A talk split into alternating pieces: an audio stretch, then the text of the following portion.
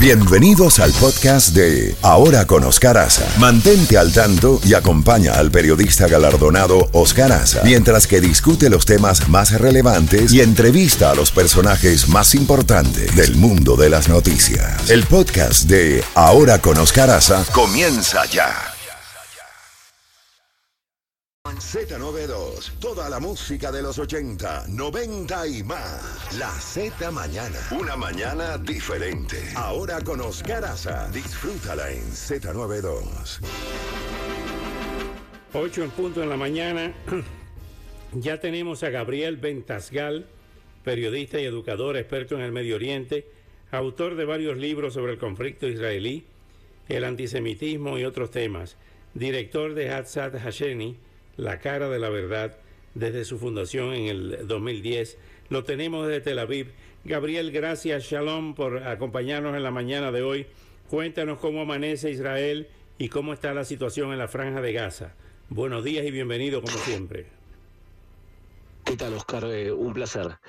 Eh, mira, podemos decir que la población tiene cierto nivel de expectativas, porque mm, todo el mundo habla sobre la inminencia del ataque terrestre eh, por parte de Israel para poder liberar a los secuestrados, a los rehenes, y por otro lado para intentar perseguir y quizás destruir al Hamas. Yo te digo la verdad, no lo veo tan claro. No lo veo tan claro. Me parece que por ahora los ataques aéreos están dando sus frutos. Eh, Israel eh, destruye la infraestructura del Hamas dentro de la franja de Gaza y empieza a eliminar a los líderes militares del Hamas. Y por lo tanto, todo esto ayuda a que luego, en el momento que hay una entrada terrestre, sea más fácil. Entonces, por ahora, del punto de vista militar, eso. Del punto de vista humano, vemos que alrededor de un millón de palestinos del norte de la franja de Gaza se han ido hacia el sur. Eh, lamentablemente no hay suficientes eh, provisiones de ayuda humanitaria porque no entran hacia Egipto y Egipto tampoco abre las puertas del sur de la franja de Gaza, entonces puede ser que la situación actual no se pueda mantener durante muchos días.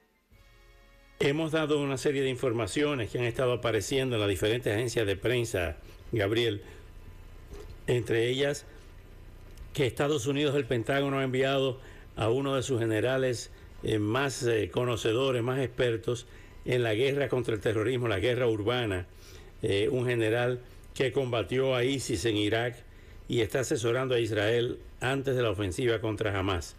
¿Qué, ¿Cuál ha sido la reacción de ustedes con la llegada de este jefe de los Marines, James Glynn, y también con el despliegue de los portaaviones en aguas territoriales de Israel y cerca de Irán también. Mira, es una medida importante del principal aliado que tiene Israel, más que nada para amedrentar y avisarle a Irán que este mismo aliado hacía pocos meses les liberó 6 mil millones de dólares de cuentas congeladas tras mantenerlos sancionados. Eh, a esto que lo, lo premiaron liberándole esos 6 mil dólares, ahora le dicen claramente que si interviene en la guerra con Israel a través de Hezbollah, entonces Estados Unidos va a tomar medidas. Por lo visto, me da la sensación que la administración Biden entiende que Israel es la que está combatiendo al mal yihadista representando Occidente. Y además es importante salvar de alguna manera el proceso de paz con Arabia Saudita, que sería probablemente el, el logro más importante o el único en la arena internacional de esta administración, porque tras Afganistán y su retirada, la guerra en Ucrania, eh, ¿qué le queda de logro internacional sino la posibilidad de algo concreto como el pacto de paz entre Israel y Arabia Saudita? Entonces son medidas que puede tomar la administración para ayudar. Por otro lado, es importante la llegada del general, eh, porque es importante también que voces no israelíes confirmen que la lucha en la ciudad y contra un grupo terrorista que utiliza civiles como escudos humanos es eh, vigilada por alguien de afuera que tiene experiencia en la materia y que puede constatar que Israel tomó todas las medidas necesarias para no dañar a civiles inocentes. Eh, existe el otro peligro de Hezbollah en el norte. ¿Crees que finalmente Hezbollah eh, va a obtemperar el pedido de que no se involucre en esta, en esta guerra contra Israel y realmente eh, actúe más políticamente que en, años anteriores? Mira, desde el punto de vista racional, no sería racional que Hezbollah entre. No solamente porque estamos hablando de diferencia de diferencias bélicas importantísimas. Hezbollah tiene alrededor de 200.000 cohetes y algunos de ellos misiles. Tiene entre 50.000 y 100.000 soldados, pero los que realmente saben combatir son las fuerzas Rayuan, que son unos 3.000. Entonces, eh, estamos hablando de que no tenía lógica. Y no tenía lógica, lógica también porque la población sunita que odia a los chiitas y la población cristiana le piden claramente que no lleve al Líbano a la guerra, porque Israel le dijo a Hezbollah que si atacan, la respuesta en su contra no va a ser contra los puestos de Hezbollah, va a ser contra el Líbano. Entonces, otra vez, sería ilógico que se metan en este combate. Así todo, todo grupo radical islámico, como Hamas por ejemplo, demuestran que la lógica no es algo que importe tanto como la teología.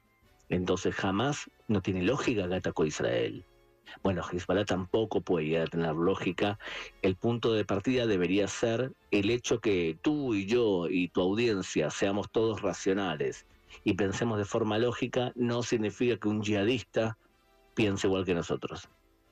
¿Cómo se puede contrarrestar la otra guerra, la guerra de la propaganda, la guerra de la desinformación, la guerra de querer mostrar a Hamas ahora como las víctimas y a Israel como los victimarios, cuando es al revés? Mira, Oscar, es un problema grande porque no tiene que ver tanto con la batalla en sí.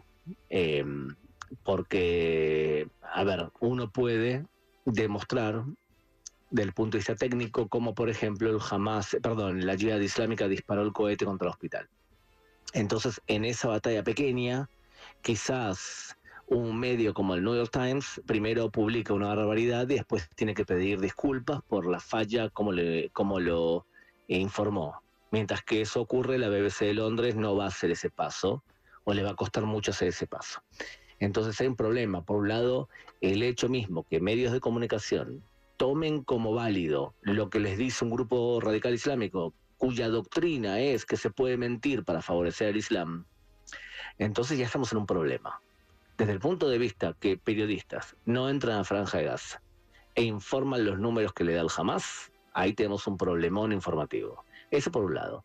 Y por otro lado hay que decir las cosas como son. Israel no está combatiendo contra la verdad o la mentira. Israel está combatiendo contra dos mil años de antisemitismo. Antes se odiaba al judío, ahora se odia al judío de las naciones. Entonces tú puedes hacer un esfuerzo por explicar que tal y tal cosa no es como te lo presentan. La pregunta es si la persona que arrastra prejuicios antisemitas o que odia a los judíos porque lo considera un Estado eh, imperialista o que pertenece a una universidad en donde hoy muchas de estas universidades se han transformado en centros de adoctrinamiento posmodernista, progresista, donde la verdad no importa, sino la narrativa del profesor. Bueno, este tipo de personas lamentablemente podés hacer el esfuerzo, puedes hacer el esfuerzo tú de informar, pero el que tiene prejuicios va a captar la información de acuerdo a los prejuicios anteriores que tiene. Entonces, ah, eh, la pregunta es si vale la pena.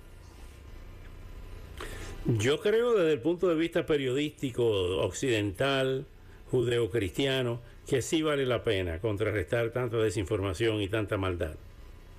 Esa es mi, mi opinión. Sí, no, lo estamos haciendo. La verdad es que la mayoría del mundo occidental no tiene una, postura anti, de hecho anti-israelí. De hecho, te puedo decir que la gran mayoría de cristianos en la actualidad eh, admiran Israel o le tienen aprecio o comprenden Israel y la mayoría de los gobiernos también. Entonces, pero hay que tener en cuenta, la opinión que se tiene sobre Israel está sesgada por años y años de antisemitismo. Eso por un lado. Y por otro lado, ese antisemitismo tiene hoy en día tres promotores fundamentales. Tres promotores que promueven el antisemitismo. El primero, el radicalismo islámico y comunidades que se han radicalizado dentro del mundo musulmán. Lo segundo, la extrema izquierda, o la extrema izquierda es claramente antisemita. Y el tercer grupo es canales de televisión y medios de comunicación. Eh, lamentablemente, canales de televisión como la BBC de Londres eh, y varios canales de, televisión españoles son eh, no solamente faltan a el rigor periodístico, promueven el antisemitismo de forma clara, clarísima, y son un problema. Lo que pasa que, tú sabes, tú y yo trabajamos en medios de comunicación, la autocrítica no es un valor que destaque en los en los medios de comunicación y entre los editores y productores comunicativos. Así es. Gabriel, te agradezco muchísimo tu tiempo y hasta una próxima oportunidad. Estamos en contacto. Muchas gracias, Gabriel Ventasgal. Gracias. Periodista y educador experto en el Medio Oriente.